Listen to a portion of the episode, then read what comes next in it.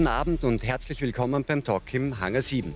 Kommen die großen Themen zu kurz, kümmert sich die Politik zu sehr um Randthemen wie korrektes Gendern und Minderheiteninteressen? Das kritisiert die linken Ikone Sarah Wagenknecht in ihrem aktuellen Bestseller Die Selbstgerechten und erzürnt damit auch die eigene Partei. Einige fordern jetzt ihren Ausschluss. Aber hat Wagenknecht nicht doch auch recht? Kommen die großen Themen nicht wirklich zu kurz? Gibt es sakrosankte Haltungen und Meinungen, denen man nicht mehr widersprechen darf? Haben wir verlernt zu streiten? Linken Politiker Dieter Dehm verteidigt seine Parteifreundin Wagenknecht und sagt, ja, die Politik sollte sich wieder auf die großen Themen wie soziale Gerechtigkeit konzentrieren. Der katholische Publizist Christoph Zellenberg glaubt, dass der Diskurs von Randgruppen bestimmt würde und kritisiert einseitig erteilte Sprachverbote. Sie hat ein großes Herz für Randgruppen. Die ehemalige Prostituierte Alice Frohnert sieht nach wie vor große Missstände und Benachteiligungen von vermeintlichen Minderheiten, die tabufrei diskutiert werden müssten. Auch die Ordensschwester Maria Schlackel setzt sich aktiv für Menschenrechte und speziell gegen Menschenhandel ein und glaubt, Politik müsse sich um die Bedürfnisse aller kümmern. Journalist Boris Reitschuster rühmt sich, auch unbequeme Fragen zu stellen. Manche seiner Kollegen geht das zu weit. Einige halten ihn für einen unverantwortlichen Corona-Leugner. Reitschuster selbst warnt vor einem Verlust der Meinungsfreiheit. Herzlich willkommen Ihnen allen beim Talk im Hangar 7. Herr Dehm, Ihre Parteifreundin Sarah Wagenknecht, wir sehen sie im Hintergrund, galt bis vor kurzem noch als die Ikone der Linken, auch bei uns in Österreich. Jetzt ist sie irgendwie in Ungnade gefallen, zumindest ein bisschen, weil sie in ihrem neuen Buch Die Selbstgerechten ähm, auch ihre eigene Partei eigentlich hart kritisiert hat. Sie spricht von Lifestyle-Linken. Ihr Vorwurf an die eigene Partei ist, dass sie sich zu sehr um die Interessen von Minderheiten kümmert und dabei die ganz großen Themen vergisst. Hat Frau Wagenknecht da recht? Ähm, sind die großen Interessen wie die Arbeiterklasse irgendwie in den Hintergrund geraten? Herr Fleischager, Sie wissen ja, dass äh, ich an Sarah Wagenknechts Seite stehe und äh, sie ist äh, nicht umsonst nach Merkel ohne eine Funktion zu haben, die beliebteste Politikerin in Deutschland, weil sie klare Sprache spricht. Und wer die Menschen verachtet und von oben belehrt und bevormundet, um umerziehen will und auf das kleine, auf die kleine Silbe noch achtet und sagt, die musst du jetzt auch noch sagen, der wird nicht als ein Liebhaber der Menschen mhm. als jemand, der mit ihnen gemeinsam durch dick und dünn gehen gesehen. Und was wir, was wir möchten, ist Frieden und soziale Gerechtigkeit ins Zentrum. Und wenn man das im Zentrum hat, kann man sich über viele Minderheitenthemen auch sehr viel besser unterhalten. Sie sitzen ja auch für die Linken im Bundestag. Welche Diskussionen gibt es denn da nicht, die Sie gerne hätten? Ist das wirklich so? Im Bundestag wird es nicht wirklich über Gendern und solche Dinge geredet. Das sind ja eigentlich eh die großen Themen. Nein, es ist jetzt nicht die Frage, was im Bundestag diskutiert wird. Es ist entscheidend, dass in der gesellschaftlichen Linken, und da zählt ja Otto Normalverbraucher, die SPD, die Grünen mhm. und meine die Menschen Partei generell, dazu, die Menschen. dass die Menschen, die Menschen im Zentrum ja. stehen. Ja. Und das heißt auch natürlich, dass ich über höhere Löhne, über soziale Gerechtigkeit in den Renten, in den Fragen, in denen äh, die Menschen nach Wohnungen, nach Sozialwohnungen Stimmt. schauen und viel zu wenig gebaut werden, dass ich diese Fragen ins Zentrum rücke und nicht meine, wenn ich den äh, Pflegerinnen jetzt in der Corona-Zeit mhm. etwas Beifall gebe, wenn ich sage, ihr seid die Engel des Alltags, ihr seid die Heldinnen des Alltags, aber ich bezahle sie nicht ordentlich, äh, dass ich damit statt Taten und Bezahlung irgendwelche schönen äh, Wortblendereien nutzt. Das, das, ist beim das werfen Sie auch der eigenen Partei vor, das werfen Sie auch anderen linken Gruppen, also die Grünen und die ja, Sozialdemokraten also, wären ja an sich auch auf der linken Seite.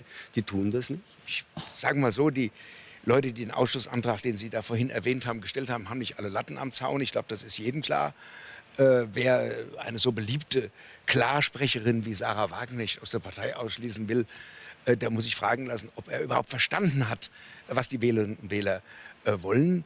Äh, und das wird zu wenig, natürlich, es wird zu wenig über die elementaren Themen, wo man auch Widerspruch erntet. Mhm. Wenn ich sage, ich bin für ein niedrigeres Renteneintrittsalter, weil ich sage, die älteren Menschen sind Risikogruppe, zum Beispiel, mhm. kann ich doch nicht vom höheren Renteneintrittsalter reden, zumindest in vielen Berufen nicht.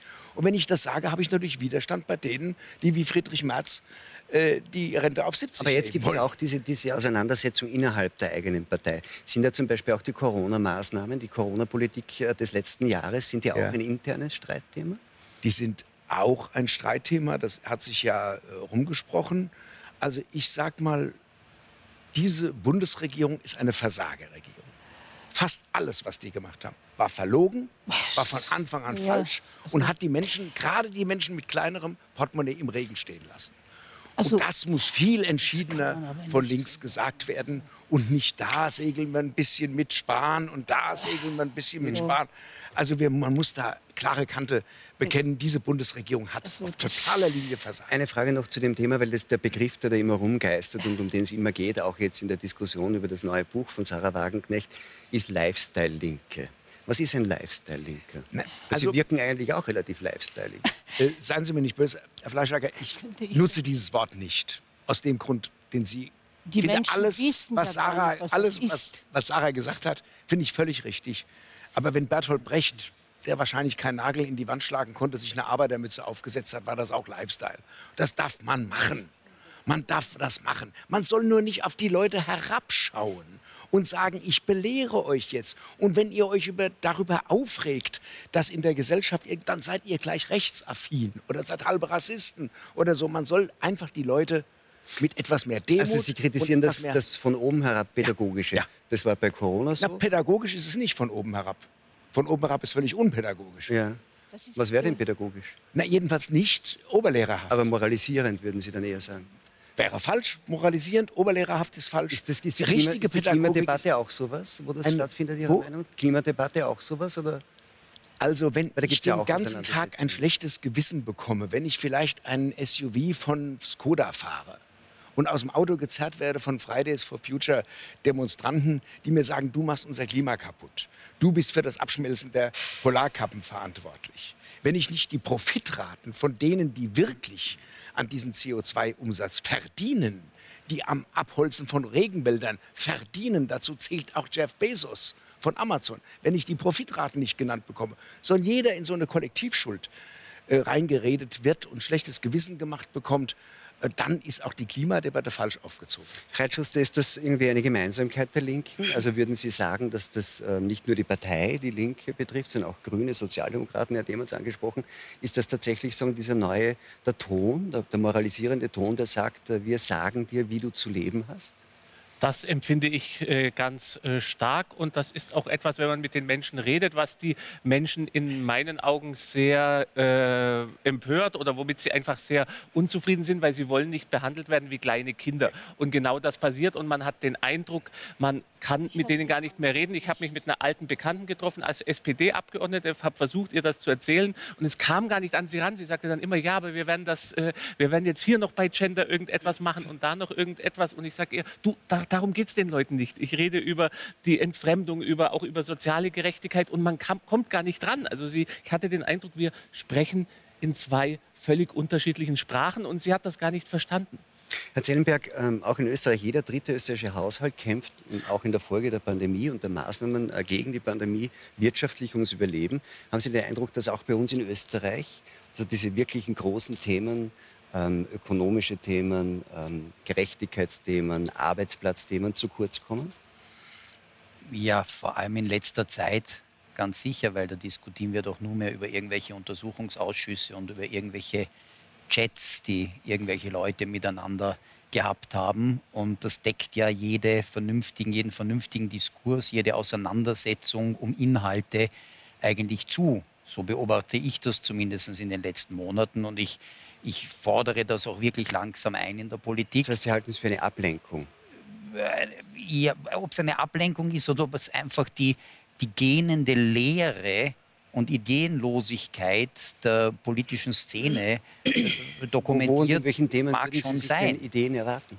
Was, Na ja. was wäre denn stattdessen wichtig zu diskutieren? Also ich glaube, ich glaube, es gibt hunderte Themen. Ich meine, die Europäische Union äh, ist, ist knapp davor, ideologisch zu scheitern, weil sie so ziemlich alle Regeln, die sie sich selbst irgendwann einmal gesetzt hat, ob das die Maastricht-Kriterien, die Verschuldungskriterien, die, die, die indirekte oder direkte äh, Staatsfinanzierung über, über öffentliche Institutionen, Zentralbanken etc., ist doch alles gebrochen worden.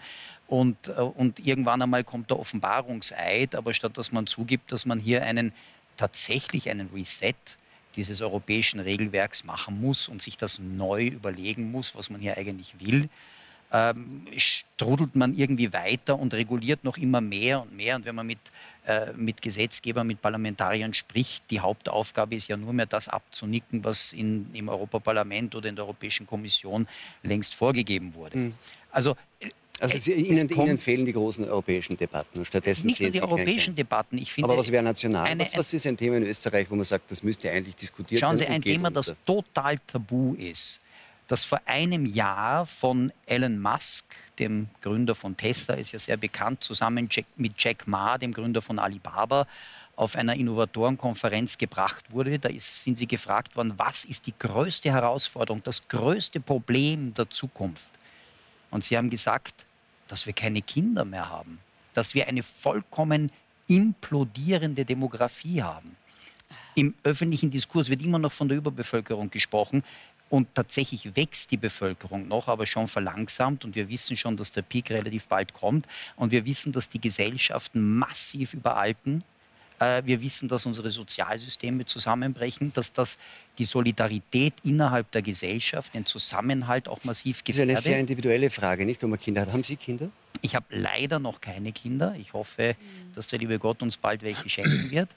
Äh, und wir wollen Kinder haben. Ähm, aber ich muss Ihnen sagen, es ist, glaube ich, ja, es ist eine sehr individuelle Frage und außerdem ist es immer, wie ich selber merke, ein Geschenk Gottes, dass man sich erbitten und erbeten muss. Und das ist kein Automatismus, aber Kinder sind unsere Zukunft. Wir kommen auf das Thema später also nochmal zurück, Frau Vonert. Ich würde gern wissen, ähm, jetzt aus Ihrer Sicht, und ich würde jetzt sagen, wirklich aus der Bürgerinnensicht, ja. haben Sie den Eindruck, dass das, was wir jetzt kurz besprochen haben, nämlich dass eigentlich die Politik sich um Nebenthemen kümmert, kümmert um nicht um die, eigentlich um die Themen, die den einzelnen Menschen in der Situation, in der wir stecken, auch gesellschaftlich mit dieser Corona-Krise, äh, nicht sich um das kümmert, was Sie persönlich jetzt wirklich betrifft? Also ich würde sagen, teilweise. Man kann nicht sagen, wie Sie jetzt gesagt haben, dass die Bundesregierung versagt hat.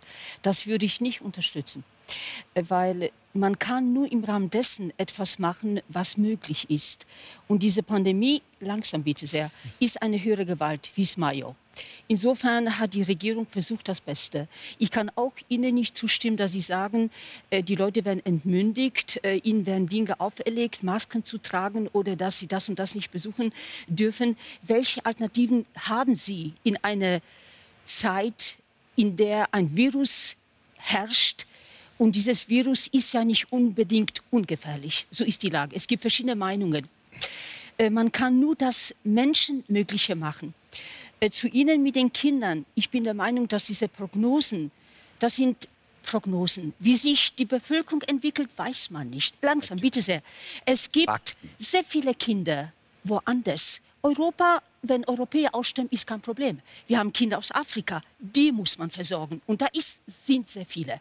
Ich habe das gelesen, ich denke 2050 gibt es diesen Knick. Nur das weiß man nicht. Die Wissenschaftler machen Prognosen. Wir haben, ich will jetzt nicht großartig äh, klingen, aber es gibt noch etwas, es gibt Forschung ist nicht alles. Frau Frohnert, ich, möchte, ich möchte jetzt nicht eine Fachdiskussion über demografische Prognosen mhm. und ihre Unsicherheiten führen, sondern eher dort anknüpfen. Ich habe verstanden, Sie sind eigentlich der Meinung, dass die Regierung oder die Regierungen, das war ja, fast das ist ja nicht ungefähr gleich, ja ähm, richtig reagiert haben. Aber es gab ja dann auch die Kritik, dass sagt, auch wenn das notwendig war, Einschränkungen ja. zu machen, dann, haben, dann sind eigentlich die Hilfen, auch die es gab, nicht wirklich bei denen angekommen, die es gebraucht. Das stimmt. Das ist der Mensch. Sicherlich, es gab sehr viel Missbrauch in Deutschland, weiß ich. Und ob die, die Leute die Gelder zurückgezahlt haben, gehe ich davon aus, es wird sehr schwierig, die Gelder zurückzuzahlen. Und CSU-Abgeordnete, die mit den Masken handeln. Ja, ja, ich weiß, das sind ja auch, ich, ich kriege das ja auch mit, auch wenn ich in Luxemburg arbeite. Ich pendle immer Berlin-Luxemburg, sicherlich. Und dass so viele Masken jetzt einfach, äh, einfach zerstört werden. Es ist Geld, Geld der Bevölkerung. Nur, es passieren Fehler. Also ich will jetzt gar nicht die Regierung oder die Politik Politiker verteidigen. Aber so, verstehen Sie mich, ich gehe immer von dem Bild Mensch. Und der Mensch macht Fehler, errare humanum est. Und wenn die Politiker Fehler machen, gibt es konkrete Lösungen, macht Delin konkrete Lösungen. Das Buch von Sarah Wagenknecht ist, habe ich mir geguckt im Internet, gewisse Dinge, die ich dann auch gut finde. Und sie macht konkrete Vorschläge. Auch das Buch ist einfach geschrieben, was ich gut finde, dass jeder das Buch auch lesen kann. Das ist schon positiv, weil viele Dinge sind so ausgedrückt, Lifestyle, das versteht doch die normale Bevölkerung gar nicht, was das bedeutet. Nur ich finde, diese Vorwürfe machen, äh, finde ich gar nicht so gut. Mhm. Das ist das, was ich nicht befürworte, solange man keine konkreten Dinge selber macht. Das ist es. Frau Schackel, Sie beschäftigen sich ja auch in Ihrer täglichen Arbeit doch mit denen, die es besonders schwer haben, so kann man das, glaube ich, sagen. haben Sie jetzt den Eindruck, dass, die, dass, dass da genug, und ich meine jetzt nicht das spezielle Problem der Prostitution, darauf kommen wir später noch, sondern dass jetzt das Thema, das wir jetzt hatten, dass die Politik sich um Dinge kümmert, die eigentlich nicht die Lebensrealität von Menschen, gerade von Menschen irgendwie betreffen, die es schwerer haben. Haben Sie auch den Eindruck, so was irgendwie so der Tenor war, da geht es um irgendwelche Sachen, die wird abgelenkt, aber das, was im Alltag eigentlich die Menschen betrifft, kommt eigentlich politisch nicht vor? Ich kann nicht sagen, dass es gar nicht vorkommt, aber ob der Blick wirklich auf jene gerichtet ist, die, die selbst keine Lobby haben, die es aus Eigeninitiativen nicht schaffen, eine Lebensgrundlage zu schaffen, da finde ich schon, dass Politik Verantwortung hat.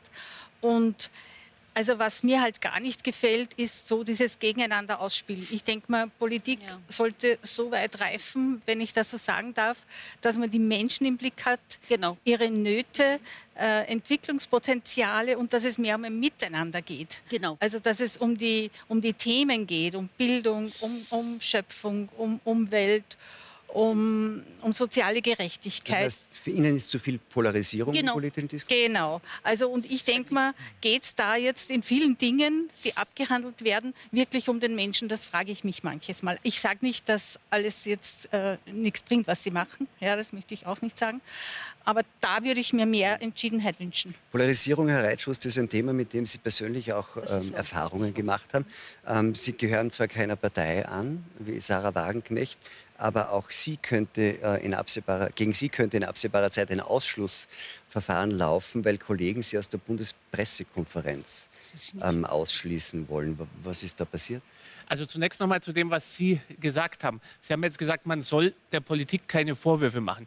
Ich sehe meine Arbeit als Journalist darin, dass ich der Regierung, wenn nicht immer Vorwürfe mache, aber dass ich alles kritisch hinterfrage und auch Vorwürfe mache. Okay. Ob ich da immer recht habe, ich kann mich irren, das ist völlig klar, Sie aber das ist die Aufgabe, dass ich auf den Zahn fühle. Das sozusagen. ist richtig, Journalismus und macht das. Sie kritisch, sie kritisch frage. Und genau das mache ich in meinen Augen okay. auch. Und äh, dass das in der Bundespressekonferenz dazu führt, also ein Kollege, der Thilo Jung, der hat sich dann beschwert über mich, hat mich rechtsradikal genannt, als alten Sozialdemokraten und hat gesagt, und das muss man sich auf der Zunge zergehen lassen, der bringt ja regelmäßig die Regierung in Situationen, wo die gar nicht mehr wissen, was sie sagen können. Und das war als Vorwurf gedacht. Okay. Und ich sehe das als Kompliment äh, für Stimmt. mich als Vorwurf, Journalisten. Der Vorwurf ja, ja, war, dass okay. Sie zu kritisch fragen. Genau, also dass ich die Regierung in Situationen bringe, wo die gar nicht mehr wissen, was sie antworten sollen. Sinngemäß, ich kann es nicht wörtlich ja. wiedergeben. Mhm. Und da ist für mich so eine Sollbruchstelle da, weil ich mhm. finde, dass der Journalist kritisch fragt. Also wenn sich die Regierung nicht aufregt über Journalisten, mhm. dann ist in meinen Augen irgendetwas falsch. Wenn sich stattdessen Journalisten aufregen, dass ein Journalist die Regierung dazu bringt, dass sie sich aufregt, ganz egal, ob von links oder von rechts, von konservativ oder liberal, da ist in meinen Augen ein bisschen was aus dem Lot geraten. Ich glaube, äh, Herr Dehm, das äh, sehen, Sie, sehen Sie auch so. Und Jetzt so haben Sie aber ja, Sie haben ja auch Unterstützer. Das würde ich ja auch. Der berühmteste deutsche Schauspieler Til Schweiger hat sich jetzt mit Ihnen getroffen und hat dann irgendwie auch ein ein Selfie ins Netz gestellt. Der Schweiger hat sich, glaube ich, auch als mein Held oder so irgendwie bezeichnet. Ähm, was ist denn so heldenhaft an Ihnen eigentlich? Ich sehe gar nichts an mir als heldenhaft, muss ich ganz ehrlich sagen. Ich sage das auch immer, ich mache meinen äh, Job ja. und ich sehe es als meinen Job, dass ich kritisch frage und den Richtig. Regierenden auf die Nerven gehe. Ob da jetzt denn, die Linke regiert oder, die, wie, oder wie wer auch immer. Wie, wie kam es denn zu dem Treffen? Was war irgendwie ähm, einfach so? Der wollte einfach mal mit Ihnen reden oder was war das für ein Hintergrund? Also wir, wir kennen uns schon äh, länger und er war jetzt in Berlin und dann hat er gesagt, komm doch äh, mit auf die äh, Bootstour und dann bin ich mitgekommen auf die Bootstour und wenn ich mir dann anschaue, was das, das ist dann das große Thema in den Medien.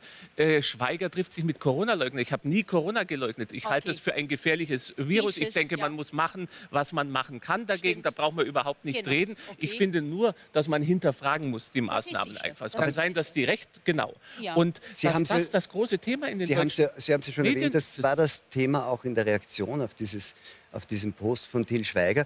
Nun ist es eben so, dass doch etliche andere Medien, ich glaube Stuttgarter Zeitung Ganz war dabei, viele, ja. Querdenker äh, ist eine Bezeichnung, die ähm, so quasi Das ist dann ein angehängt Problem. wird. Und zum Teil auch Corona-Leugner.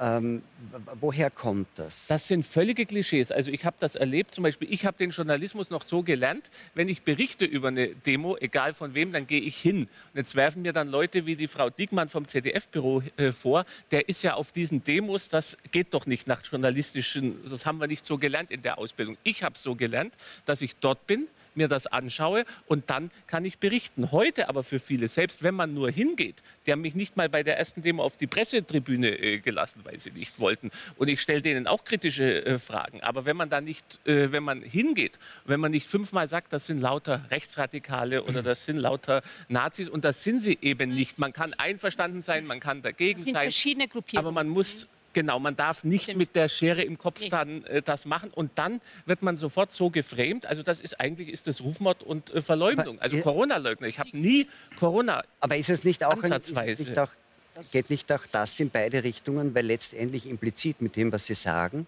auch mit dem, was Sie hier sagen, werfen Sie ja wiederum den anderen Medien vor, dass sie eigentlich ihre Arbeit nicht richtig machen.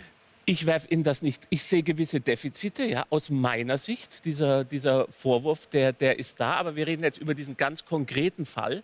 Und ich komme nicht dazu, einfach mal den Faktencheck, was mir da vorgeworfen wird. Da wird mir vorgeworfen, dass ich die Masken, den Nutzen von Masken angezweifelt habe. Ich habe in der Bundespressekonferenz gefragt, weil es gab Studien, dass diese Stoffmasken, dass die nichts bringen. Und das habe ich gefragt. Und das ist heute, ist das die geltende Meinung. Und dann zu schreiben, der Reitschuster, der hat das damals äh, angezweifelt, also als Stigmatisierung, das sind einfach Methoden. Ich sage nicht generell, dass da manipuliert wird, aber was ich da selber erlebe, was da alles manipuliert wird, jetzt konkret in dieser Berichterstattung, das finde ich wirklich erschreckend. Vielleicht können wir das mal irgendwie Reihe umfragen. Würde mich Ja. wirklich interessieren bei Ihnen allen, weil ist ja ein, ein, ein heikles Thema. Haben Sie sich, Frau Schlackel, in dieser ganzen Corona-Zeit, die jetzt dann bald eineinhalb Jahre dauert, haben Sie sich da als Konsumentin von den Medien ausreichend und korrekt informiert gefühlt? Also ich will mich informieren, ich will es nicht einfach nur konsumieren. Also ich will mir selber nach Möglichkeit eine Meinung bilden und auch eine entsprechende Haltung dazu entwickeln. Also ich bin sehr kritisch, ich bin sehr interessiert an Politik und auch an Tagesgeschehen.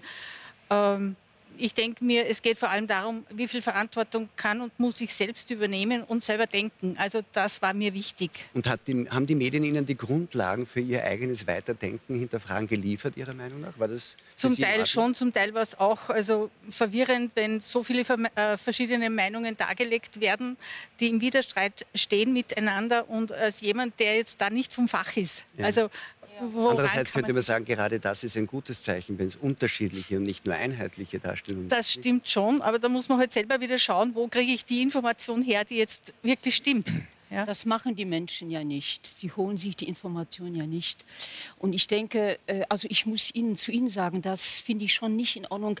Und ich weiß das auch aus meiner Gewerbeposition. Leider ist es so, dass äh, wirklich seriöse Medien ist nicht so einfach. Es wird vieles verdreht. Ja, das habe ich selber erlebt ähm, in Bezug auf Prostitution. Das es stimmte nicht. Und das dann klarzustellen, ist ein wirklich steiniger Weg. Das stimmt. In Bezug auf Corona, äh, jetzt äh, in Bezug auf die deutsche Presse, jetzt, ich arbeite in Luxemburg als Journalist, äh, es ist ähnlich. Äh, die Presse gibt vielfach das da, wenn ich das jetzt sagen darf, was auch die Regierung will. Darf ich das sagen?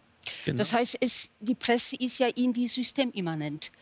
Äh, die deutsche Presse hat ja auch die äh, Gebühren.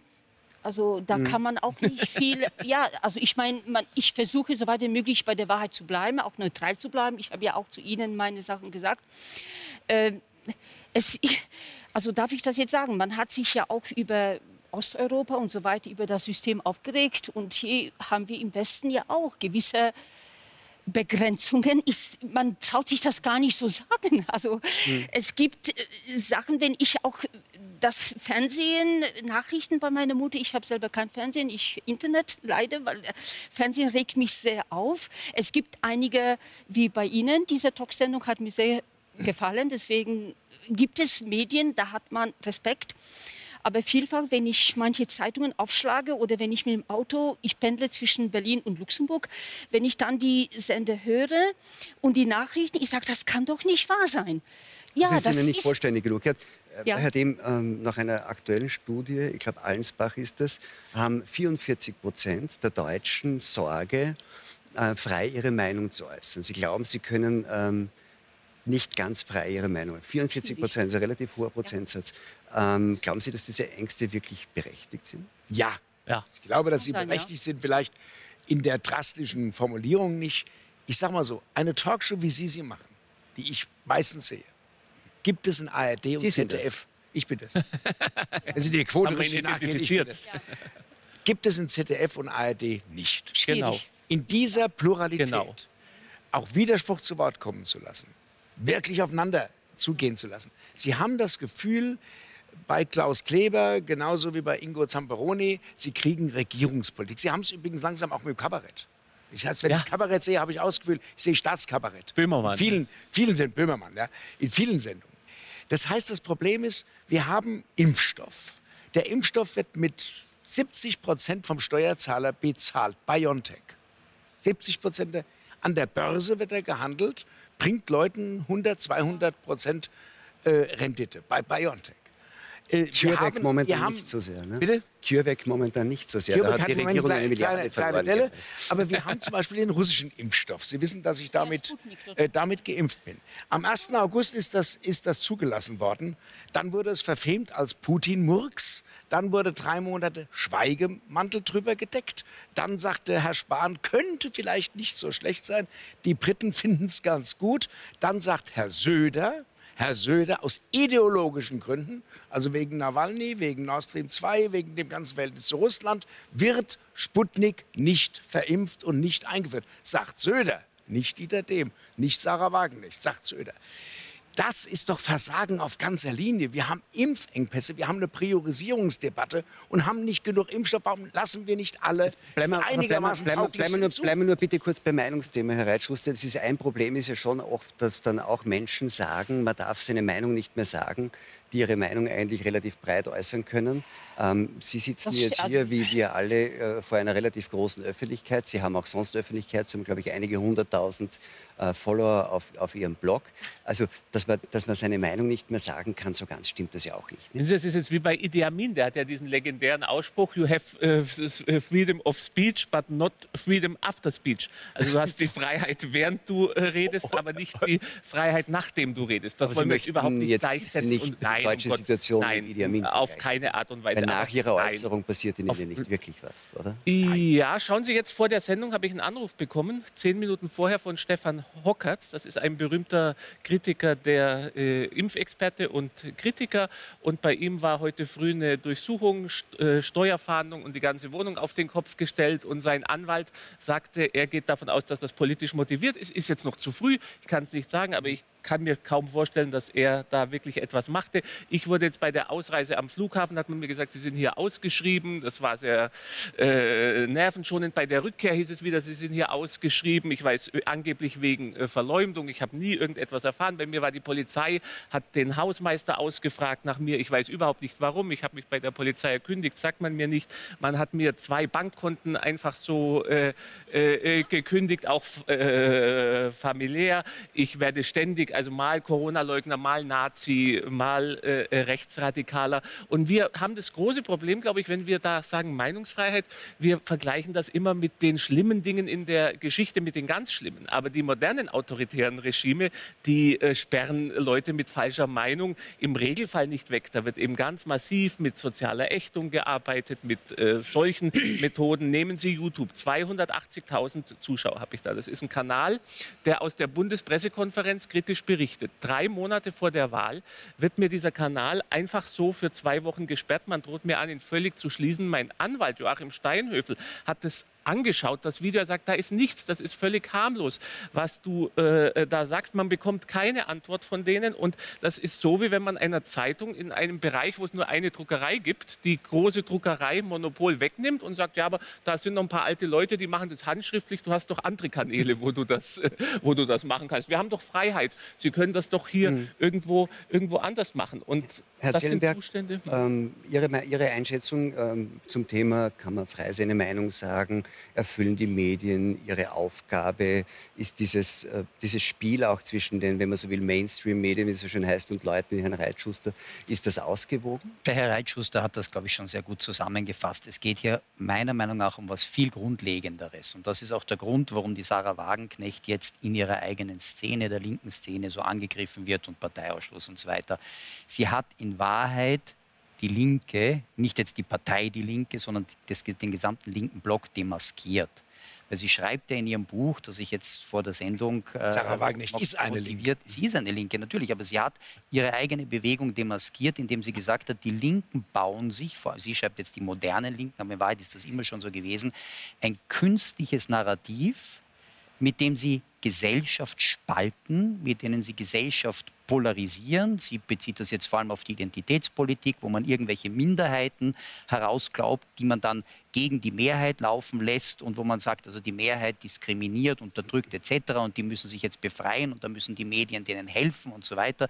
Es ist alles Polarisierung, Spaltung bis hin zur Gewalt, die dann einfach kommt, weil sich viele Leute einfach nicht mehr raussehen.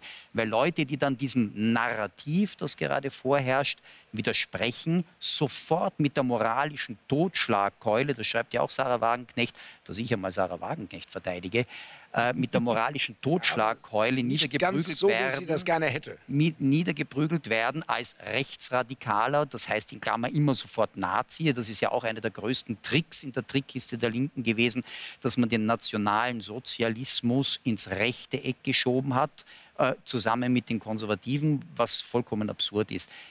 Der Witz ist, dass ein bekannter Journalist hat einmal geschrieben, man sollte eigentlich zwischen, nicht zwischen den Konservativen und den Linken oder Rechten und Linken, sondern zwischen den Revolutionären und den Konservativen unterscheiden. Und all diese revolutionären Bewegungen, egal ob es der Marxismus ist, Kommunismus, der Sozialismus, der Sozialismus, die Grünen, die Linken etc., ja, das hat alles eigentlich noch vor der Französischen Ohne Revolution die Französische Revolution hätten wir nicht mal die seine Wurzeln in den in, bei den Enzyklopädisten, Natürlich. die ja auch schon Narrative gesetzt haben. Aber bleiben wir kurz bei der darf Frage. darf ich das noch, ich möchte, noch kurz nein, ich möchte, ich, möchte, ich möchte bei der Frage bleiben, weil was Sie sagen ist, und Sie haben gesagt, Sarah Wagenknecht ist immer noch eine Linke, was Sie sagen ist, dass sozusagen ein, das innere Programm der Linken ist die Spaltung der Gesellschaft. Die Methodik, Nein, das natürlich. Gegenteil. Nein. Das Gegenteil davon, deswegen widerspreche ich völlig meinem Vorredner. Äh, die Friedensbewegung war eine breite Einigung, die begann bei 34 Prozent in den Umfragen, endete bei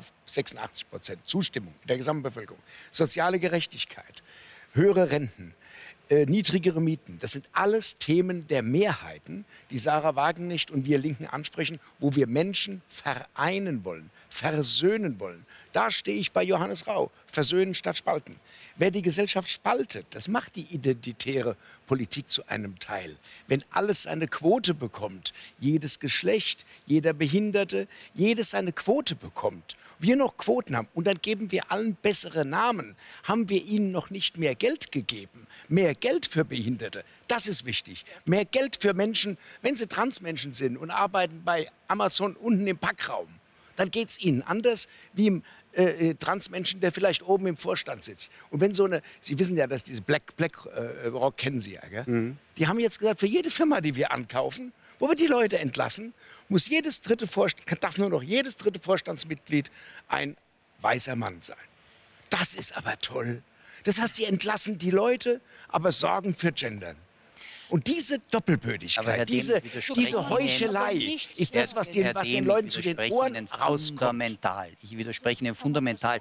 Denn ich sage das, das nicht einmal, das sage ich ja nicht einmal von mir. Ja. sondern die großen ideologischen Vordenker der Linksbewegung, die Sie alle kennen und ja. wahrscheinlich alle gelesen haben. Ja. Ein Antonio Gramsci, ein, die ganze Frankfurter Schule. Antonio der, Gramsci, der, der, kulturelle Hegemonie Lucas, war Einigung. Der George, der hat und zum Schluss Saul Alinsky, der Doktorvater von Hillary Clinton und großer Mentor und von Bleiben Barack Obama. Saul Alinsky hat geschrieben, wir müssen die Gesellschaft aufwühlen, wir müssen sie zur Revolution freischießen. Bitte verschonen Sie mich mit Frau Clinton, die wir, hat mit links wir, nichts. Wir müssen, wir müssen die Gesellschaft spalten, Ach, wir müssen. Spannungen hineinbringen. Das ist in der Gesamt schon Friedrich Engels hat ah. geschrieben, wir müssen der Frau erklären, dass sie leidet unter der patriarchalischen also, Gesellschaft, ich weiß nicht, wo Sie Ihre Zitate her Mann. Wir wollen, dass, dass die 999 Das ist ja das Problem mit den, den Linken. Herr Dem, darf ich nur aussprechen? Krieg, Herr Dem, und das ist auch eine Strategie der das Linken. Das ist auch eine Strategie der Linken, immer zu, drüber zu schreien, dass man nicht aussprechen kann. Ja, Sie, äh, Sie müssen nur ihre eigenen, Sie müssen nur ihre eigenen Vordenker, ihre eigenen Ideologen lesen.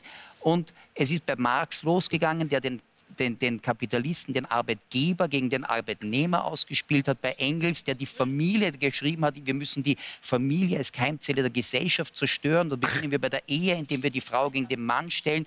Das haben sie bei Gramsci ganz massiv, das haben sie in der Frankfurter die Zerstörung Schule. der Familie, ja. Die, Herr Zellberg, ich, ich möchte einen Vorschlag zur, zur Bitte machen. Ich, ich, verstehe, dass Sie nicht wollen, dass man... Darf ich, nein, ich, verstehe, ich verstehe, ich verstehe, dass Sie nicht genau wollen, ich verstehe, dass Sie nicht wollen, dass man Ihnen drüber schreit. Ich, also war auch keine Strategie, einfach nicht zum Reden aufzuhören zuhören und ich möchte dieses ideologische Proseminar kurz so, beenden und nochmal konkret werden, weil einerseits sprechen wir immer darüber, dass sich die Politik äh, sagen, zu sehr um Minderheiten, um Randgruppen kümmert und nicht um die großen Sachen.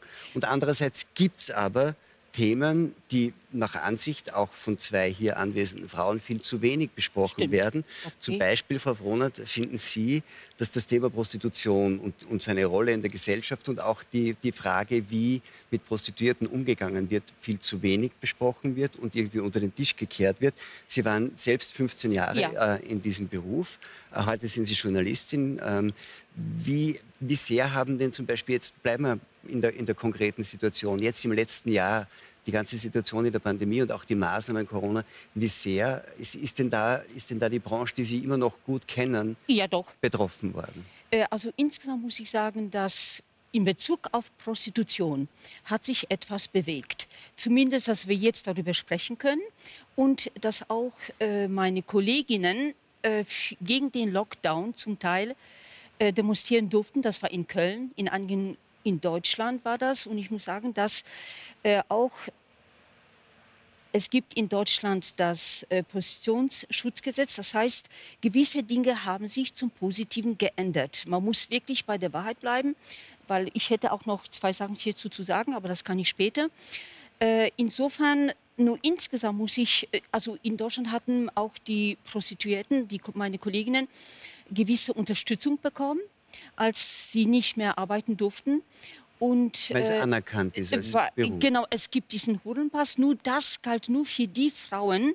Es gibt ja auch Sexworker, nicht nur Frauen, also Sexworker, Sexworkerinnen äh, haben diese Unterstützung bekommen.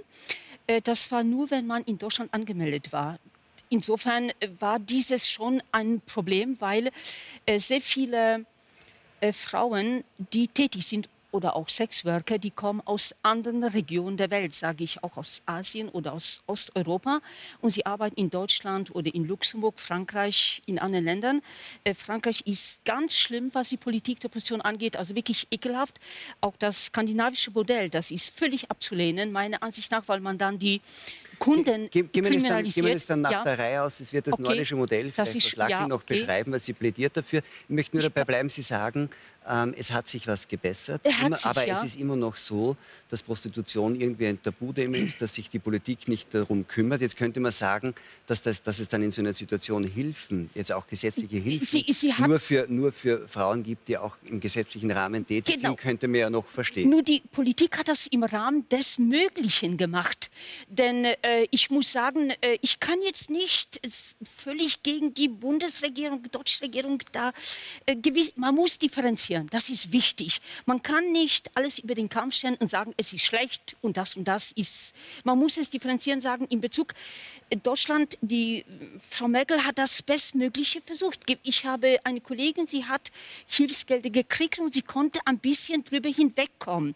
Sicherlich reicht das nicht aus, um ein Jahr, zwei Jahre, man weiß auch nicht, was im Herbst kommt, äh, sich zu finanzieren. Und viele haben dann heimlich gearbeitet. Es geht nicht anders. Und da man heimlich arbeitet, äh, ist man exponiert, ausgesetzt Gewalt und dass die Kunden nicht zahlen. Man kann Polizei nicht rufen, weil man ja sich im illegalen Genau. Bereich Das bewegt. kommt jetzt in den Bereich, den ich vorher ansprechen wollte, weil Sie sagen, das Problem ist ja jetzt äh, die, die konkrete Situation. Sie haben auch gesagt, dass irgendwie Kolleginnen, die Sie kennen, verelendet sind in der Situation. Aber Stimmt, was Sie sagen, stimmt, ist ja stimmt. eigentlich, dass Ja. insgesamt das Thema tabuisiert wird und nicht anerkannt wird gesellschaftlich. Das ist genau. obwohl Sie sagen, dass das Prostitutionsgewerbe, wenn man so will, ein systemrelevantes Gewerbe Ist in der absolut Gesellschaft wichtig. Könnten Sie, das, könnten Sie das kurz ausführen, was Sie damit meinen? sicherlich. Ähm, Prostitution ist lebensnotwendig. Das ist genauso, äh, also Prostitution würde ich, habe ich auch in meinen Büchern, würde ich ansiedeln zwischen Therapie, Psychologie und Spaß, Vergnügen. Das ist eine Branche, die verdammt wichtig ist. Denn ohne Prostitution, äh, ja, bitte nicht so lachen, ohne Prostitution äh, gibt es enorme Gefahr, wenn sich Frauen auf den Straßen bewegen. Äh, und es gibt auch viel mehr Gewalt in den Familien. Ich sage sogar, dass äh, Ehe ist ein Stück Verlogenheit. Wenn jemand sich verheiratet, sicherlich. Ich würde nichts dagegen sagen. Das ist eine eigene Entscheidung. Ich kann nur sagen, dass sehr viele Kunden wirklich verheiratet sind und sich beklagen und haben nicht den Mut, sich zu scheiden. Wir, unsere Branche lebt davon, weil die Männer kommen. Sie, wenn sie frisch vermählt sind, natürlich nicht. Aber sie kommen später. Und äh, insofern braucht man die Prostitution. Die Prostitution benötigt man auch für behinderte Menschen, die in unserer Gesellschaft, die auf Jugendwahn, auf Schönheit aufgebaut ist, keine Dame bekommen. Und sie kommen dann zu einer Prostituierten. Die, die Damen in der Prostitution sind wunderschön. Das sind Models, das sind sehr schöne Menschen. Und sie können auch sprechen über ihre Probleme und bekommen ihre Dienstleistung. Insofern ist das eine enorme Hilfe für diesen Menschen. Und Sie meinen, dass die ein Augenblick. Politik das nicht anerkennt? Und was glauben Äh, Sie, warum? Moment, äh, äh, also ich, ich bin wirklich, sage ich, europäisch denken, die deutsche Regierung macht gewisse Dinge. Ich sage nur jetzt, ähm, man macht das Mögliche. Bis es soweit ist, dass, man, dass eine Prostituierte den gleichen Rang äh, bekommt wie eine Ehefrau. Warum hat eine Ehefrau den viel besseren Status als eine Prostituierte? Das geht doch nicht. Das geht wirklich nicht. Darf ich, darf ich an dem, an dem, an dem Ja. Punkt einen kurzen äh, Cut machen, weil ich das interessant finde? Ich habe aus den Reaktionen von Herrn Zellenberg und Ja. von Herrn Dehm herausgefunden, dass nämlich dass Ihre Grundthese, dass Prostitution wichtig ist und wenn man so will, als therapeutische und auch Sicher. wenn man so will, Ja. Freizeiteinrichtung zugestimmt. eine, eine, eine, ja. eine, eine systemrelevante Absolut, natürlich. Gewerbesache ist. Und es gibt auch Äh, keine da andere stimmen, Gesellschaft. Und da, und da stimmen die beiden Herren möglicherweise nicht zu. Und ich Nein, würde der gerne Thera nein, wissen, nein, nein. Der Therapiegedanke ist goldrichtig. ja. Dankeschön, ja. der ist Also goldrichtig. Sie sind auch der Meinung, dass die Ich Politik finde, das an, stärker anerkennt. Es war sehr viel Sympathisches dabei. Ich habe eben mehr gelacht. Das war vielleicht meine Es wäre mehr ein zustimmendes. Es war ja nicht ein mehr zustimmen. Ich hatte ein paar kritische Einwände, aber Okay. überwiegend zustimmen. Ja, sagen. Sie schnell den kritischen Einwand. Bitte? Sagen Sie schnell den kritischen Einwand. Naja, äh, die Prostitution und die Zwangsprostitution Gibt es und auch, die sicher. Dinge, die da sich da einschleichen, Stimmt. gehören schon hart verfolgt. Ich glaube, dass die Bundesregierung dieses nicht genug in den Fokus genommen hat. Da, das darf man nicht also bitte, ausklammern. Okay. Äh, Das- Sie haben recht. kommen gleich noch. Also dazu. langsam ich. Sicher. Vorher haben Sie mir gesagt, Okay, ich soll nicht zu viel stimmt. sprechen und jetzt muss ich mir stundenlang eine Werbeeinschaltung für die Prostitution Sie und müssen gegen sich gar nichts Ehe anhören. Sie anhören. müssen Naja, sich gar nichts das, anhören. Das ist schon Zellenberg- schrecklich. Frau, Frau Das ist spricht nur so ihre, Ja. oder ihre Meinung, wie Sie Ihre Ja, aber Meinung Stunden über Stunden über Stunden. Das keine Und ganz Stunden.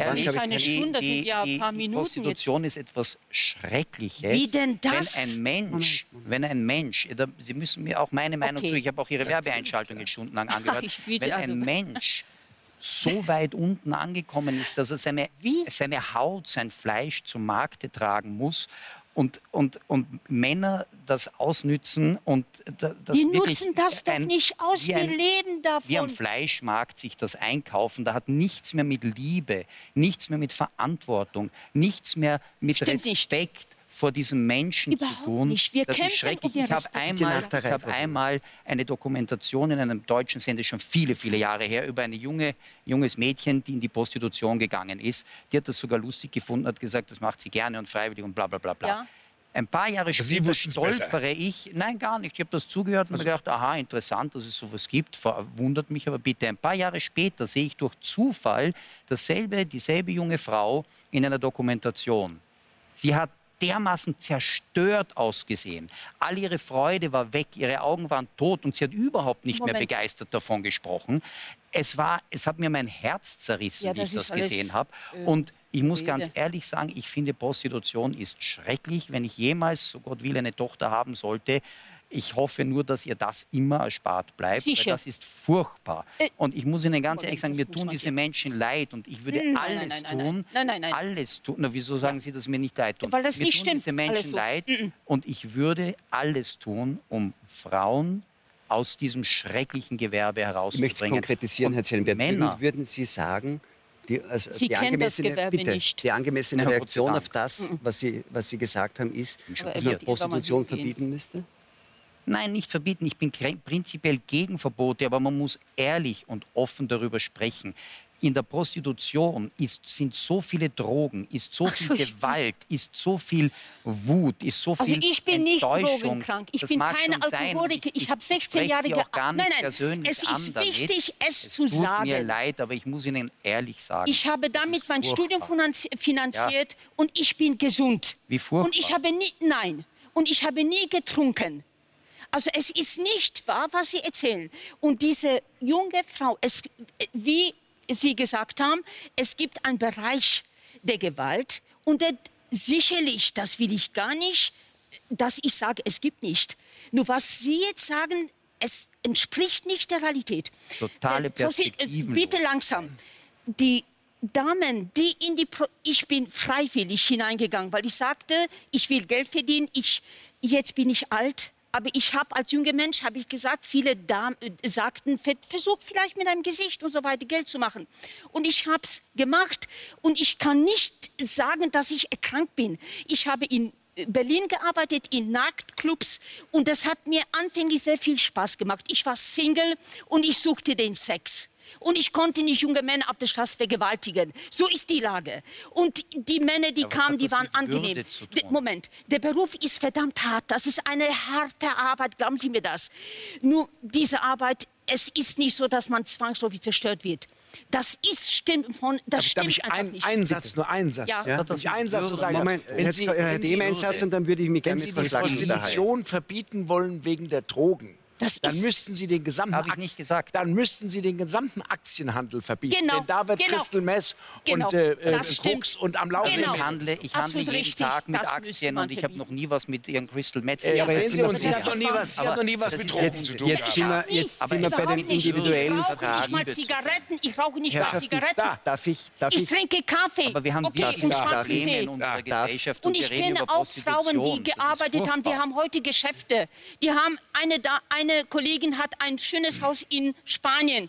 darf ich Das mich kurz, ja darf so ich mich kurz mit Frau Und sie Schlacken- ist nicht drogenkrank. Darf ich mich kurz mit Frau Schlacken Bitte, unterhalten? Genau darüber. Wir haben jetzt ja sehr unterschiedliche Perspektiven Das ist auf das Klischees Thema, sind auf das Klischees. auf das. Thema Prostitution gehört. Frau Frohnert sagt, sie hat das freiwillig gemacht, sie hat damit Sicher, ihr Studium ja. äh, finanziert. War und das, gutes ähm, Geld, und das ja. äh, Herr Dem sagt, man müsste dann eher den Aktienhandel verbieten, weil dort ist. Crystal Meth.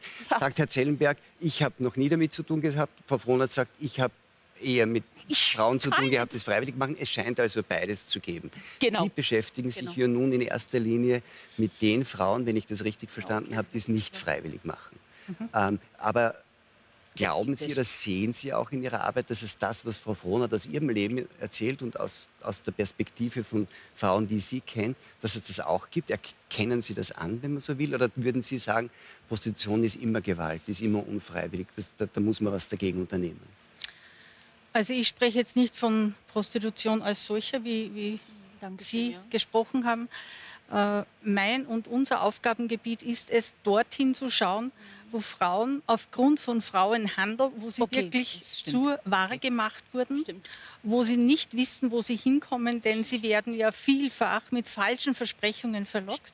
Ich begleite seit vier Jahren eine, eine ganz junge, äh, sehr intelligente Frau, äh, die wusste nicht, wo sie hinkommt, was ihr blüht. Sie war damals Verstehe ich. 16.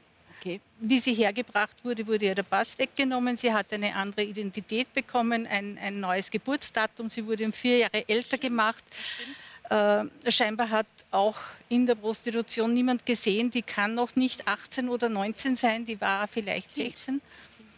Ähm, und da geht es ja um ein Ausbeutungsverhältnis, um ein Abhängigkeitsverhältnis. Und Frauen, die unter Zwang Sexdienstleistung erbringen müssen, also von denen kenne ich andere Geschichten und ich kenne genug Frauen, äh, die mir das erzählt haben, die bei uns in der Schutzwohnung in Wien mhm. wirklich Schutz, Erholung, Therapie, äh, Begleitung und Beratung bekommen, um wie erstmals oder überhaupt in ein würdevolles Leben zu finden. Darf ich da nochmal ja? zusammenfassen? Es ist ja schon interessant zu sagen, Sie beschäftigen sich in erster Linie mit denen, wo es um Menschenhandel, wo es um Gewalt, wo es um Unfreiwilligkeit geht. Ja. Ich glaube, es ist niemand das hier in der Runde, der das gut heißt. Da sind alle dagegen. Ja. Jetzt ist mhm. Ihre Reaktion darauf oder das, was Sie glauben, das richtig wäre, ist das sogenannte nordische Modell. Das heißt, dass man nicht Prostitution und die, unter Strafe stellt und Prostituierte mit Strafen bedroht, sondern die Kunden. Habe ich das richtig verstanden? Was ist, was ist, was ist Ihr, was, würden, was hätten Sie gern von der Politik, dass sie unternimmt, um, um die Situation der Frauen, um die Sie sich mhm. kümmern, zu verbessern? Also Wünsche kann man haben. Schwierig. Äh, zunächst ist es einmal wichtig, äh, mit Politikerinnen und politisch verantwortlichen Personen zu reden. Ich bin sehr viel in Kontakt mit, mit politisch Verantwortlichen, vor allem bei uns in Oberösterreich, also auf Landesebene, aber auch darüber hinaus und sehr erstaunt, wie wenig Wissen dazu da ist. Also es geht in erster Linie darum, welche Gesetzeslage braucht es, um Menschenhandel zurückzudrängen, äh, im besten Fall einzudämmen, Frauen zu schützen, dass Frauen sich trauen, auch auszusagen. Das ist ja das große ja, das Problem. Doch, Sie haben ganz sagen. große Angst. Ja. Jetzt, um auf das nordische ja. Modell zu kommen, auf das sogenannte nordische Modell, weil es eben in Schweden 1999 also erfunden, eingeführt wurde. Das besteht ja nicht aus einfach Prostitution, soll es nicht mehr geben, mhm. sondern das muss man differenzierter betrachten. Genau, das der Meinung bin Da geht es einmal darum, dass zunächst die Frau in Prostitution entkriminalisiert wird. Das heißt, sie ist geschützt. Mhm ihr passiert nichts, wenn sie sich an Behörden wendet. Äh, ein, eine ganz wichtige Säule dieses Modells ist Ausstiegshilfe zu bieten. Äh, Denn die Frauen wissen ja gar nicht, wo sie oft sind. Mhm. Ja, wenn sie herauskommen, ich, ich sage das wirklich aus Erfahrung, weil ich Frauen begleite und weil wir viele Frauen auch in der Schutzwohnung haben, dann braucht es Aufklärung in den Schulen und eben die Männer, die Sex kaufen, die als Zuhälter verdienen, die Menschenhandelsnetzwerke betreiben und Milliarden Umsätze und Gewinne machen, um um das irgendwie in den Griff zu kriegen. Darf also darum geht es. Darf ich nur kurz dranbleiben? Weil Sie sagen, es geht darum, dann die, die, die Leute, die Sexdienstleistungen kaufen, zu bestrafen. Die Frage ist im nordischen Modell, ist die Grundlage davon das, was Frau Frohnert fordert, dass es sozusagen auch Prostitution jedenfalls trotzdem ein legales Gewerbe ist? Was ist ein Gewerbe? Gibt es einen Gewerbeschein in der Prostitution zum Beispiel? Deswegen kämpft man ja. Äh, äh, Prostitution soll ja, also es muss, es ist ja ein Beruf wie jeder andere. Und äh, wenn man die Kunden kriminalisiert nach dem nordischen Modell, kommen sie ja nicht. Prostitution lebt ja von den Kunden, verstehen Sie mich. Das, was ja. Sie gesagt haben, ist richtig. Diesen Bereich gibt es, würde ich nie, nicht in Frage stellen. Nur, es gibt ja die Frauen, die ich, ich habe über 16 Jahre, das waren wirklich viele Studentinnen, es waren auch Medizinstudentinnen, die sich so das Studium finanziert haben. Sie ja. haben weder gelitten, sie haben sich zu Wehr gesetzt, verstehen Sie mich? Ähm, also ich verstehe Ihren Standpunkt und da muss man ansetzen. Nur ich versuche, also es gibt auch in Berlin den Verbo Berufsverband für sexuelle Dienstleistungen. Man kämpft für die Rehabilitierung der Prostitution. Verstehen Sie mich?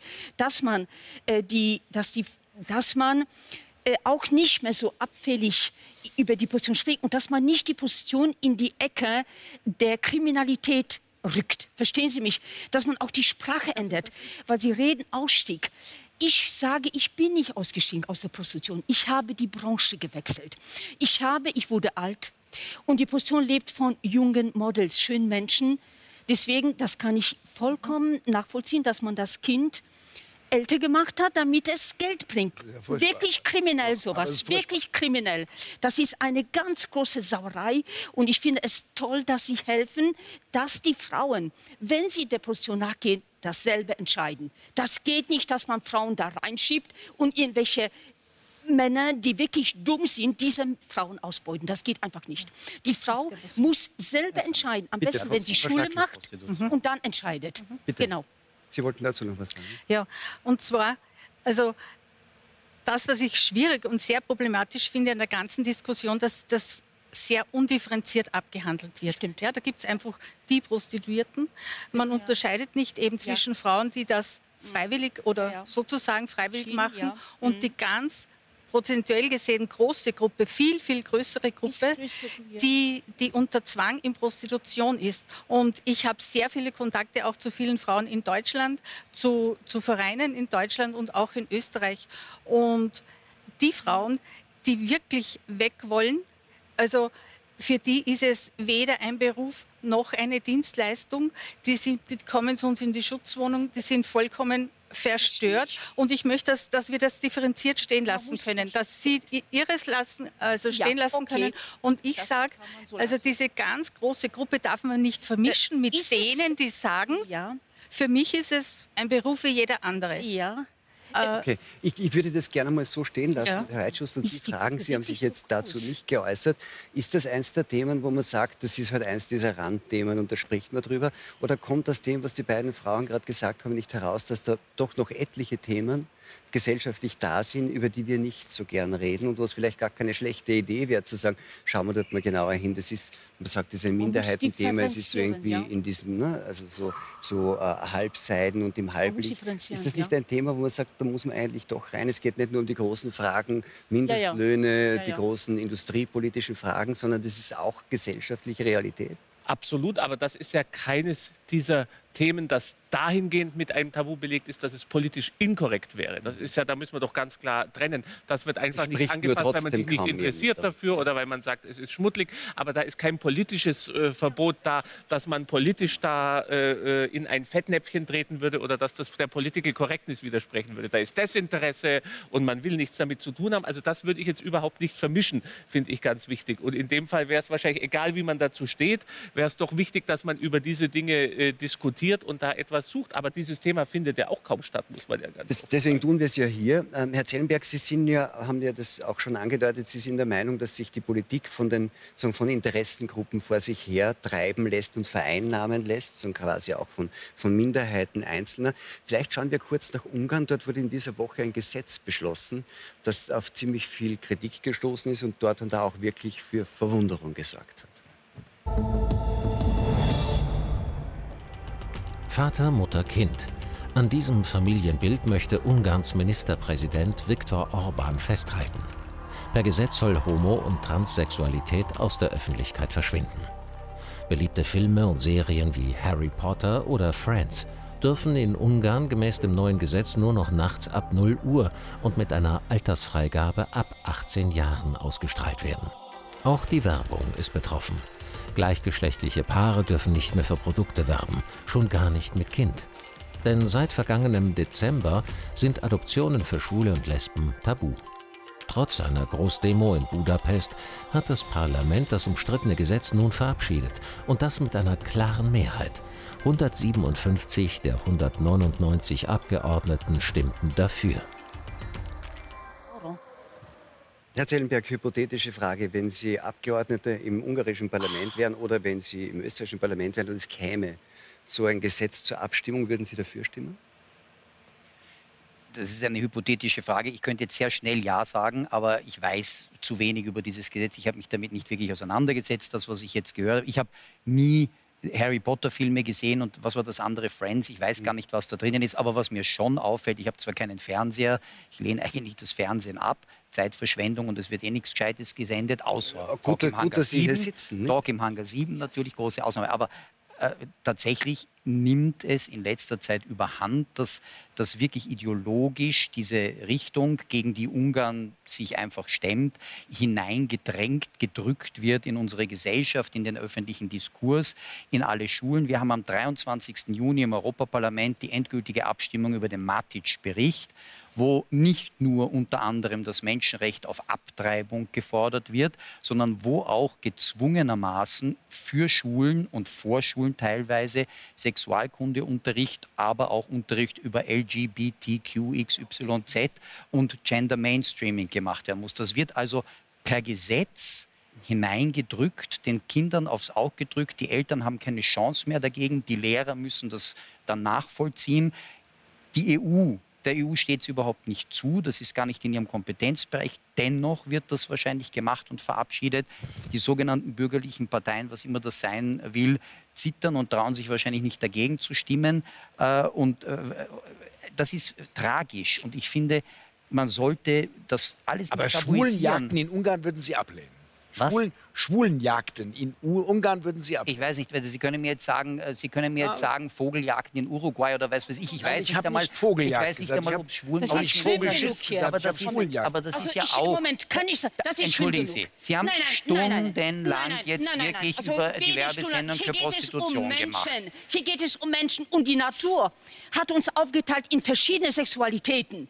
Und überhaupt Se Homosexualität zu verbieten, Ist- ist, schwul kriminell. für Sie Hier wird pervers? Es nicht, ist- Moment, es hier ist wird kriminell. nicht Denn- verboten Homosexualität. Überhaupt Sie darüber müssen, zu Sie, sprechen. Sie hören nicht einmal zu. Sie können Nein, auch doch. sprechen. Sie Das können auch regt- sprechen darüber. Aber das gezwungenermaßen und vom Gesetzgeber erzwungen hineingedrückt in Schulen, in Vorschulen, in Ja, Kindergärten also teilweise, in die Sexualerziehung, was eigentlich ein, ein, eine Aufgabe der Eltern ist, Die- wo man Ah, sehr ja. behutsam Die machen schon es Sigmund nicht. Ah, Freud, schon Das Sigmund Freud Also hat davon Sie. gesprochen. Nein, nein, Was nein, passiert denn im sind Biologieunterricht? wirklich- Schauen Sie, Wirklich? es, Also wir Sie müssen, sind wir, wirklich mittelalterlich. Frau Frohnert, ich glaube, Ja, wir sehen müssen, Sie, wir und das ist das linke Narrativ. wir müssen Ich warte hier- nur noch Also darauf, dass Sie mich Sie, rechtsradikal nennen. wir wir müssen, das ist das ganze wir linke müssen Narrativ. bitte auch erzählen, wir müssen einen. Modus finden, Nein, wie wir uns auch kontroversiell so unterhalten, dass immer nur einer Ja. spricht. Und zwar sage ich das vor allem für unser Publikum. Man kann das nicht hören. Religion ist auch Gewalt.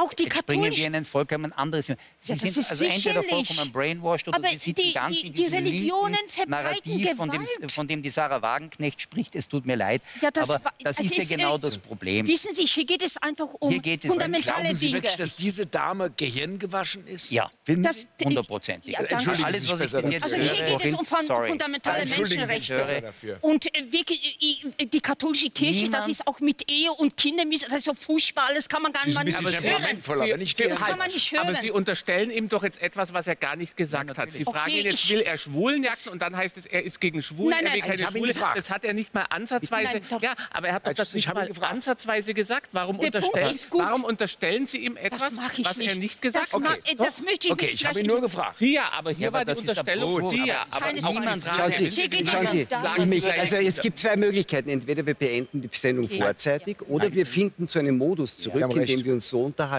dass alle uns zuhören können. Okay. Es gibt nur die Möglichkeiten. Äh, Sie haben auf meine Frage, ob Sie es richtig finden, zum Beispiel ähm, Werbung, wo Homosexualität vorkommt, vor Mitternacht gesetzlich zu verbieten, geantwortet, wie schrecklich es sei, dass in Schulen jetzt auch schon ähm, so quasi andere, Ja. andere äh, Geschlechter unterrichtet werden müssen und LGBT-Themen Ich habe äh, nicht drin gesagt, dass sind. es schrecklich ist. Ähm, Ich habe gesagt, der Gesetzgeber darf das doch niemandem aufzwingen. Das ist, das ist das Problem hier, dass das politisch indoktriniert wird, dass das zu einem Dogma gemacht wird. Ich habe gar Aber jetzt der dagegen. Gesetzgeber in Ungarn sagt wiederum, es Dass es der vor will Mitternacht nicht gesetzlich sein darf. verbieten, dass Homosexualität vor Mitternacht gezeigt werden soll. Das finden Sie richtig. Ja, das finde ich richtig. Weil? Das finde ich richtig. Weil Da ich, haben wir weil ich glaube, gell?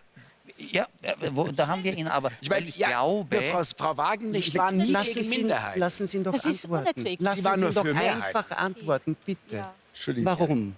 Warum ich dagegen bin, ist, weil das heute in so einer Massivität über Werbungen, über Filme im Kino, über, Das heißt über Homosexualität. Serien, Homosexualität, Gendern, äh, LGBTQXYZ, das geht ja weit über Homosexualität hinaus. Das wird so massiv hineingedrängt in unsere Gesellschaft, als wäre das ein Mehrheitsthema. Es geht hier um nicht einmal ein Prozent der Bevölkerung und da muss man einfach die Kirche bitte im Dorf lassen. Und ich bin sehr dafür, dass Bitte. niemand darf diskriminiert werden. Äh, Ich, bin, ich kenne selber homosexuelle Menschen, Woher bin mit ihnen gut befreundet. 1%-Zahl? Weil Ihnen das jeder Sozialforscher sagt, dass die normale Homosexualität in einer Gesellschaft zwischen 0,5 und 1,5 Prozent maximal ist. Und die soziologischen äh. Befunde, die ich kenne, sprechen eher von 7 bis 8 Prozent. Nein, eben. das, Doch, das 10%. stimmt einfach. Nein, 10%. ja, 10 Das stimmt Prozent. nicht. Wer, wer bietet mehr? 20, 30? Nein, das Aber was stimmt ist das einfach Problem nicht. dran? Also, finden Sie das, Homo er hat zuerst gesagt, pervers, will ich jetzt nicht sagen, aber finden Sie, dass Homosexualität, weiß ich nicht, eine Krankheit ist? Nein, ich, ich, ich werde weder sagen, ob es eine Krankheit ist ist oder Natur. es ist eine, ja, es ist eine Fehlentwicklung in Also der Wie Natur. Fehlentwicklung? Wie also ich viele Sie. Sie doch Wie ausreden. viele andere Fehlentwicklungen es auch gibt, wie viele andere Fehlentwicklungen, mit denen wir leben müssen, mit denen wir umgehen müssen, mit denen wir mit Sympathie und den Menschen mit Respekt begegnen müssen. Aber gesellschaftlich, und das sagt der, der Viktor Orban, der sagt, wir haben ein riesen demografisches Problem. Das hängt unter anderem daran, dass die klassische Familie aus Mann und Frau ausgerichtet auf Kinder immer mehr an den Rand gedrängt wird, zu einem Randgruppenprogramm. Sie selber haben das ja vorher in Ihrer Ansprache sogar gesagt. Naja, wenn jemand unbedingt heiraten will, aber das Ja, ist das ist doch schuld egal, so unwichtig. Nur, es stimmt Wir- nicht so, was Sie sagen. Diese Begriffe, die finde- Sie benutzen, Fehlentwicklung, würde ich vorsichtig genau. sein. Finde- das stimmt nicht so. Nein, Ich finde, dass man dieses Modell, Die gesamte das ist gesellschaftlich- pervers gewesen. Das ist das gesellschaftlich, furchtbar, was Sie erzählen. ist das sehr wichtig, dass wir die traditionelle Ehe und Familie stärken, was niemanden anderen diskriminieren soll. Wogegen ich bin, ist, dass das heute so in den Vordergrund geschoben wird. Jetzt kommt gleich Herr Dem, ich habe bitte noch zwei Nachfragen und ich wäre sehr froh, wenn ich sie stellen kann. Die eine ist, was heißt Fehlentwicklung? Das weiß ich nicht, eine Fehlentwicklung. Wenn Sie, wenn Sie einen Blinden heute treffen, würden Sie sagen, dass die Blindheit eine Fehlentwicklung der Natur bei diesem Ich würde Menschen sagen, ist? dass es eine Erkrankung ist. Nö, mag sein, es kann, es kann von Geburt an sein, es kann genetisch sein, es muss keine Erkrankung sein. Korrekt. Es kann durch einen Unfall gekommen sein. Ja. Es gibt viele, aber es ist, Aber es ist eine Behinderung es ist eine, jedenfalls. Eine Behinderung, es ist eine Fehlentwicklung, warum auch Und die immer. Homosexualität ist auch eine Ich Behinderung. finde, es ist genauso eine Behinderung, wie es zum Beispiel eine Blindheit ist oder eine Querschnittslähmung ist etc. Das ist etwas, noch einmal, wo wir mit Respekt begegnen müssen, diesen Menschen. Weil ich sehe schon den Shitstorm, der kommt. Aber wo wir klar sagen müssen, das ist eigentlich etwas, wo unsere Gesellschaft damit heilend positiv umgehen muss, aber es nicht als das neue Das Zielmodell hören. für die Gesellschaft nach vorne stellen soll. Also das Heilend, also diese. Therapien, diese hm, also, äh, Umdrehungstherapien wurden, glaube ich, in Deutschland sogar verboten, nicht? Äh, Mitte dieses Jahres. Wie, wie sehen Sie das? Sie Also ja, äh, Homosexualität ist keine Fehlentwicklung. Ist. Dann wäre die Ja. gesamte griechische Antike und eine ganze Reihe der Philosophen, auf die sich wahrscheinlich mein Vorredner auch bezieht, eine Fehlentwicklung gewesen, denn die waren meistens bisexuell oder auch homosexuell. Äh, das entwickelt sich in Gesellschaften. Das Übertreiben. Das heißt, nicht mehr auf die Lohnfragen schauen, auf die Rentenfragen, materielle Fragen, ob Darum das große geht's. oder kleine Fragen sind, sondern nur noch über die anderen, wird von vielen als Ablenkungsmanöver gesehen. Daraus ziehen dann äh, solche Leute wie er den Nutzen, indem er das als Fehlentwicklung hinstellt. Wenn wir bei den Mehrheiten stehen, müssen wir für die Minderheiten streiten. An der Seite der Schwulen, die in Ungarn verfolgt werden, das sind die Unroma, die von den Nazis immer verfolgt wurden, Ja. für die Minderheiten stehen. Aber das können wir nur, wenn wir an der Seite der Mehrheiten für bessere Löhne, soziale Gerechtigkeit und für Frieden eintreten. Herr Reitschuster, das ist interessant, nicht? Also man hat einerseits gesagt, nicht so sehr auf die Minderheiten schauen und das wird reingedrückt, sagt auch Herr Zellenberg. Auf, die andere, auf der anderen Seite ähm, wird man wahrscheinlich jeden verstehen, der sagt, wenn man irgendwie Homosexualität als Fehlentwicklung mit der Blindheit vergleicht, auch schwierig, ne? oder? Ja, extrem schwierig, das muss ich ganz ehrlich sagen. Und äh, da, das, äh, ich, ich halte das für etwas, was völlig gleichberechtigt ist gegenüber allem anderen.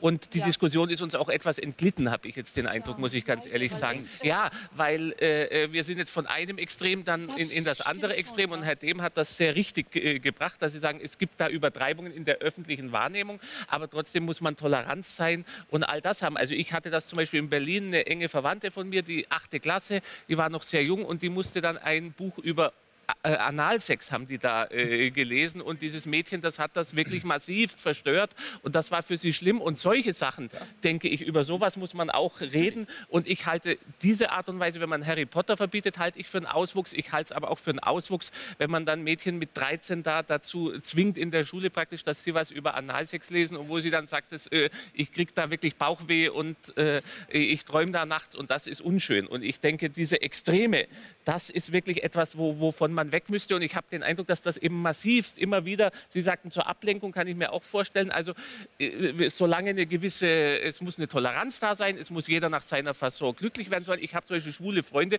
die sagen, also nicht, äh, die sagen, dass sie, dass sie das zu sehr, dieses Thema, sie wollen das gar nicht, dass das ständig im Vordergrund ist. Sie sagen, sie wollen ihre Sexualität frei ausleben, ja. sie haben kein Problem damit, aber sie wollen doch nicht ständig, dass sie dann, dass das ständig aber die, vielleicht das wollen, Thema Nummer aber eins. vielleicht wollen die, die homosexuellen Freunde, die sie haben, jedenfalls geht es den homosexuellen Freunden, die ich habe, so, hm. wollen vielleicht auch nicht hören, dass ihre sexuelle Orientierung eine Fehlentwicklung absolut, ist, absolut. die vergleichbar ist mit der Blindheit. Da bin ich das würde ich absolut. als homosexueller Ja. Mensch eher als Menschen verachten. Ich auch. Aber ja, warum? Da bin ich aber warum? bei Ihnen. Warum? Was ist dann die Da bin Homosexualität? ich völlig Vollkommen Die normal. Homosexualität ist eine, ist eine sexuelle Orientierung, die genauso natürlich ist Ja. wie eine heterosexuelle Orientierung Natürlich, auch. genau. Ja. genau. Ich glaube, das Dann- ist dann ist die wissenschaftlich Blindheit, dann ist die einigermaßen Blindheit erwiesen. auch genauso Ich natürlich wie das Sehendsein. Das ist so.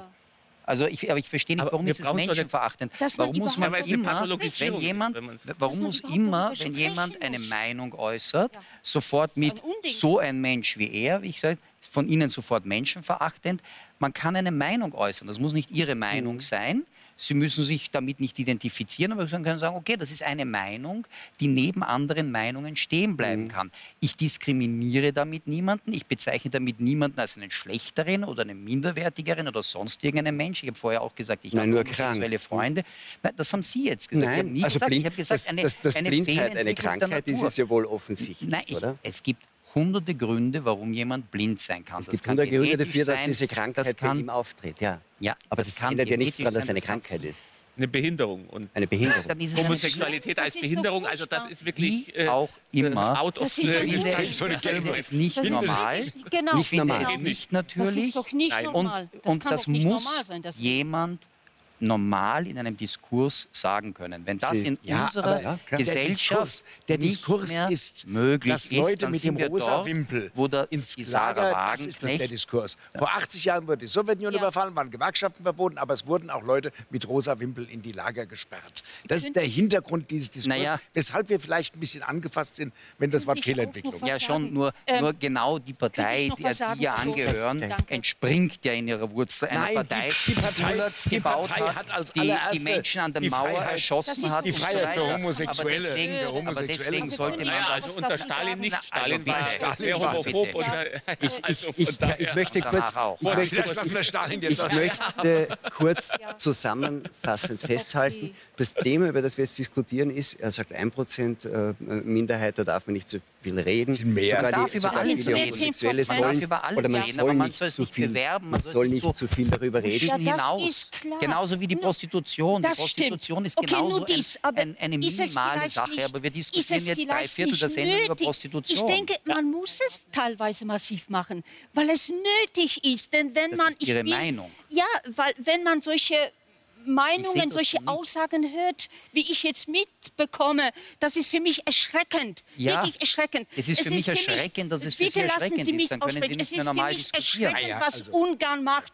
Es ist schlimm, weil man hat viele schlimme Sachen er- erlebt in der Geschichte, wenn man Geschichte, am Geschichtsunterricht teilgenommen hat. Es ist schlimm, dass man überhaupt darüber sprechen muss. Ja, ich kann selber sagen, was, wir, was sagen Linken Sie dazu? In den heterosexuellen Ehen gibt es Linken haben Gewalt.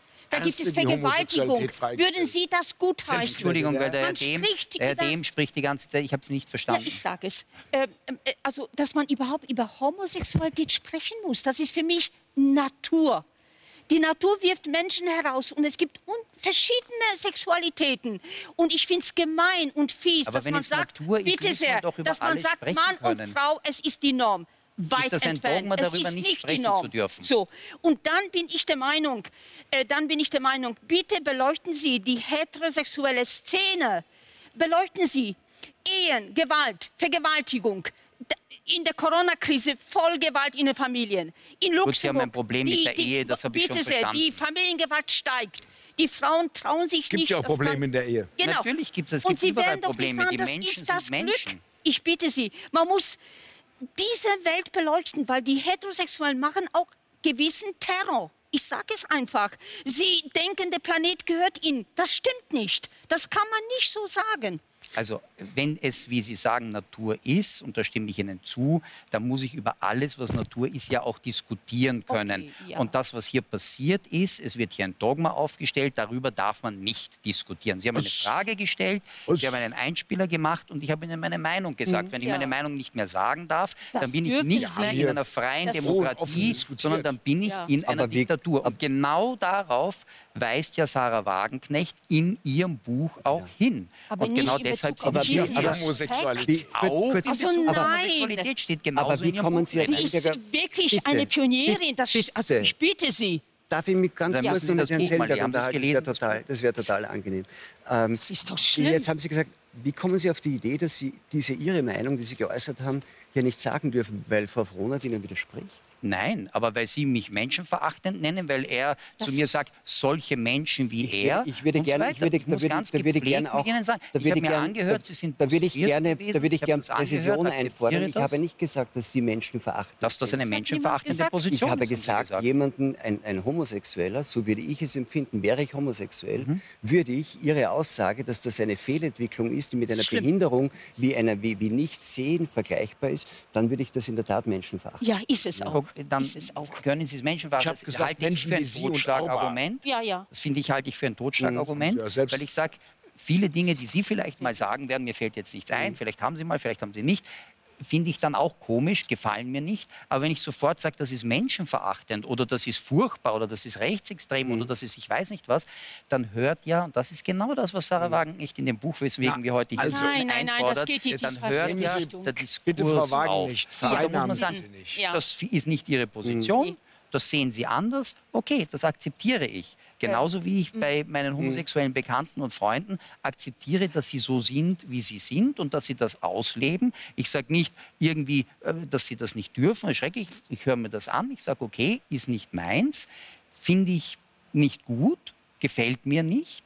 Aber ich akzeptiere es. Und ich kann Menschen auch wertschätzen, auch wenn sie anders sind als ich. Ja, jetzt sprechen Sie anders. Vorhin Nein, war das ist Ihre genau Wortwahl dasselbe. schlimm. Das ist genau Okay, wir, sind, wir sind eigentlich am Ende ähm, Okay. der Zeit. Der, der, der Ausgangspunkt unserer Diskussion war Sarah Wagenknechts Buch. Ja. Und Sie haben jetzt mehrmals, äh, mehrmals hat ihm, äh, mir den Eindruck erweckt, dass Sie sagen, quasi die, die, die Tatsache, dass Herr Zellenberg, Frau Wa- Wagenknecht irgendwie als Zeugin und Kronzeugin für seine Position in Anspruch nimmt, ging Ihnen irgendwie etwas zu weit. Na, ich sag mal so, Frau geht. Wagenknecht kommt aus der DDR. Die Genau. DDR hat als erster deutscher Staat die Homosexualität Genau, von genau. äh, Kriminalisierung Genau, rausgenommen. bin ich der äh, die ja. DDR war in sexuellen Fragen viel weniger Brüder als die Genau. alte Bundesrepublik. Ich habe die noch erlebt. Ich Das bin, glaube ich, hier der Älteste. Ja, ich habe das unter auch. Adenauer Genau. erlebt. Ich habe sie auch noch erlebt und die Okay. Unterdrückung Aber. Sie Genau, sind jünger. Aber Aber jedenfalls habe ich er, er, erlebt, wie, wie, wie dort Menschen niedergemacht wurden wegen freier Sexualität.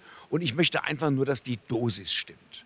Wenn das die Dosis stimmt, wenn wir sagen, da wird ein bisschen jetzt zu viel in Mode gemacht, in Gendermode, in äh, sonst das finde ich, kann man sagen. Aber wenn man sagt, Homosexualität ist eine Fehlentwicklung, dann muss ich die Fehlentwicklung korrigieren. Und dann werden Leute auf den Plan gerufen, die das korrigieren. Warum? Und die haben das schon mal auf deutschem Boden korrigiert. Warum? Und diese Korrekteure möchte ich. Aber jetzt rücken Sie das wieder in den Und das ist auch das, was Frau Wagenknecht, Eck. Frau das ist das, was ich wirklich Frau Wagenknecht problematisch sagt. Ich habe jetzt gar nicht, ich habe gesagt, das gab es. Das war ein rechtsextremes Eck, aus dem diese Korrekteure kamen. Eck, ja. Und Frau Linksextrem. rechtsextrem. Und, Und Frau. Wagenknecht, nehmen Sie bitte- Stalin genauso, linksextrem. Vereinnahmen, Sie reden mir ständig dazwischen. Frau, Frau Wagenknecht, vereinnahmen Sie bitte nicht. Frau Wagenknecht Tue kämpft für nicht. Minderheiten, aber im Zentrum sieht sie die werktätigen, lohnabhängigen Mehrheiten und den Frieden. Ich hoffe sehr, dass Frau Wagenknecht demnächst bei uns auch hier Ich sitzt hoff's und wir auch, ja. direkt mit ihr diskutieren können. Heute Genau. nicht mehr. Heute können auch wir nicht mehr weiter diskutieren, weil wir am Ende unserer Zeit sind. Frau Schackler, Frau Frohnert, meine Herren, vielen Dank für dieses Gespräch. Ihnen einen schönen Abend und hoffentlich am nächsten Donnerstag beim Talk im Hangar 7. Dankeschön.